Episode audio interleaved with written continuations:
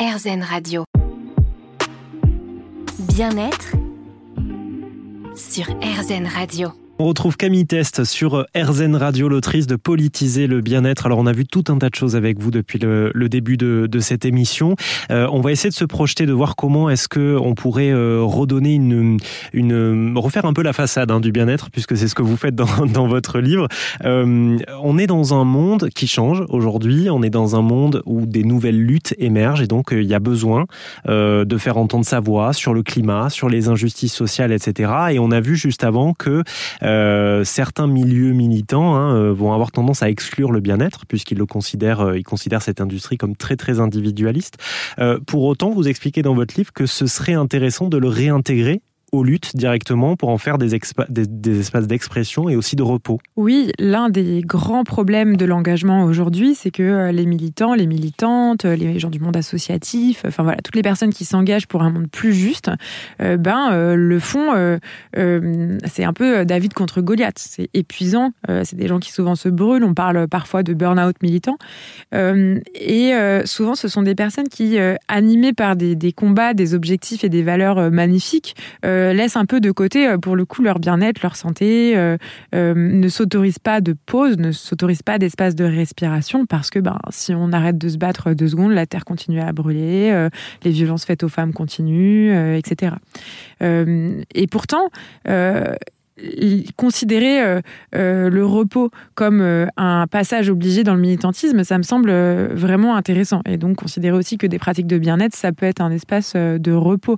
et pour ça, on peut se tourner vers les militants des droits civiques aux États-Unis, hein, comme par exemple Angela Davis ou la poétesse Audre Lorde, qui parle de self-care, de la notion de self-care qui est l'auto-préservation.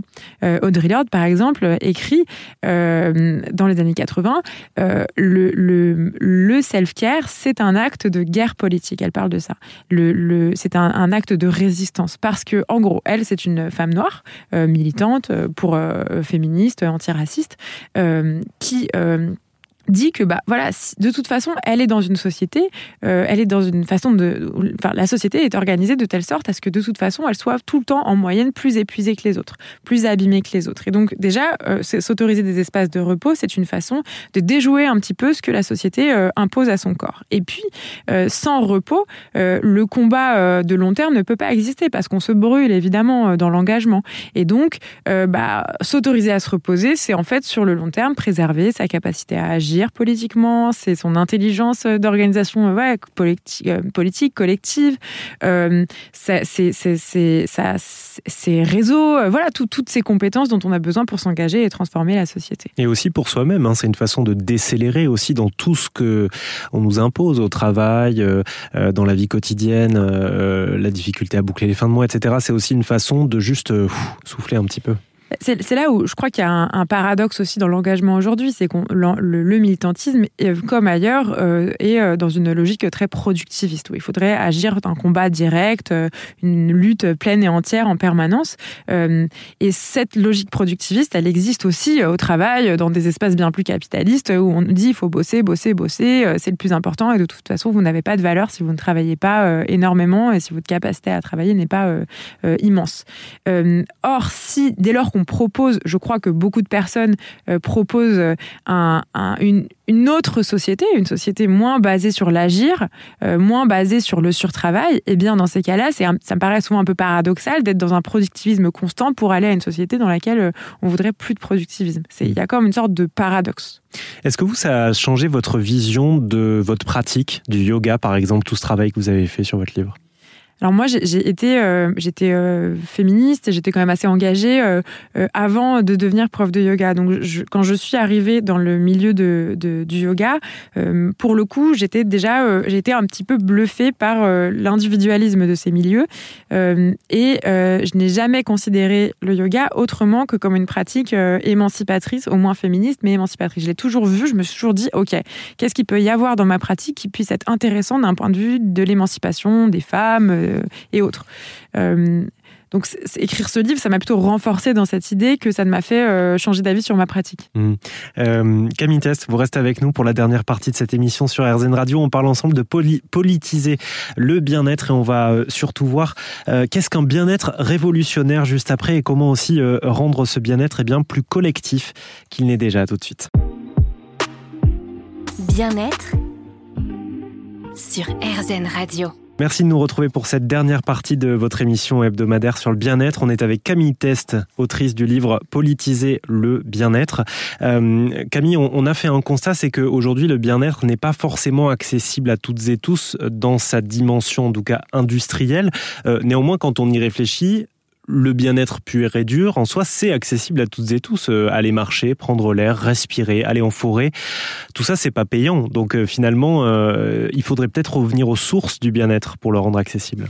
Oui, en fait, la, culture euh, néolibérale nous laisse croire, en tout cas, le monde du bien-être nous laisse croire qu'il faudrait euh, que toutes ces pratiques, euh, c'est des trucs super compliqués. Il faudrait toujours s'acheter, je sais pas, le skincare un peu plus élaboré, aller tester telle pratique spécifique de fitness dans tel studio super cher. Enfin voilà, c'est normal parce que c'est un marché, donc il faut toujours créer du nouveau pour vendre des nouvelles choses aux gens. Mais en réalité, comme vous le dites, marcher, se reposer, dormir, euh, euh, faire un peu de mouvement dans son corps, peut-être avoir une pratique euh, spirituelle quelle qu'elle soit, s'autoriser à avoir de la douceur, finalement c'est des choses assez accessibles. Mais c'est des choses accessibles, encore faut-il se donner le droit et de, d'y avoir accès. C'est-à-dire que ben, qui aujourd'hui se dit ah bah allez je vais aller marcher dans un parc euh, en bas de chez moi euh, une heure en silence.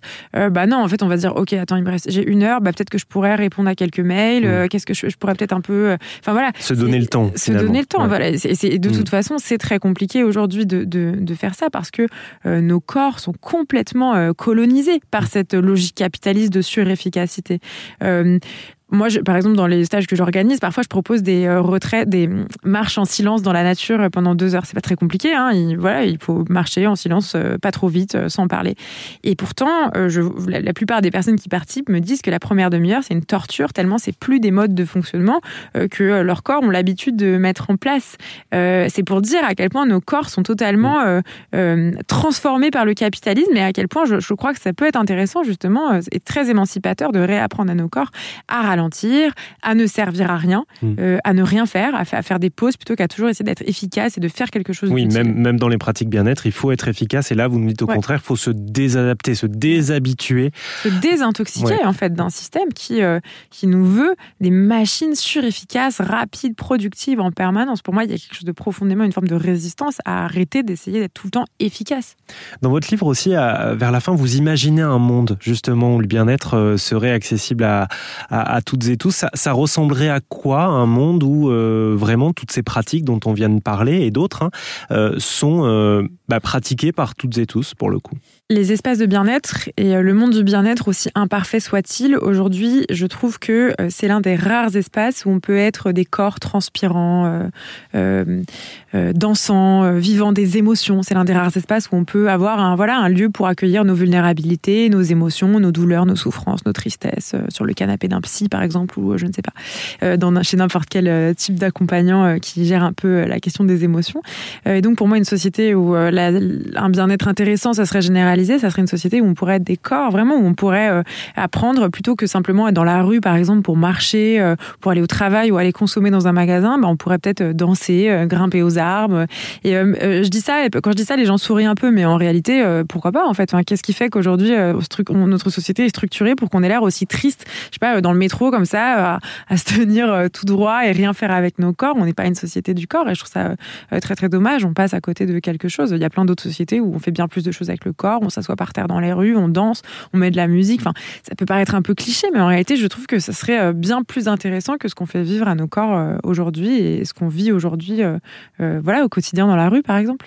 Remettre nos corps au centre du bien-être, c'est un petit peu le message que vous délivrez à la fin de votre livre, que je vous invite évidemment à lire, politiser le bien-être de Camille Test. C'est aux éditions Binge Audio Collection.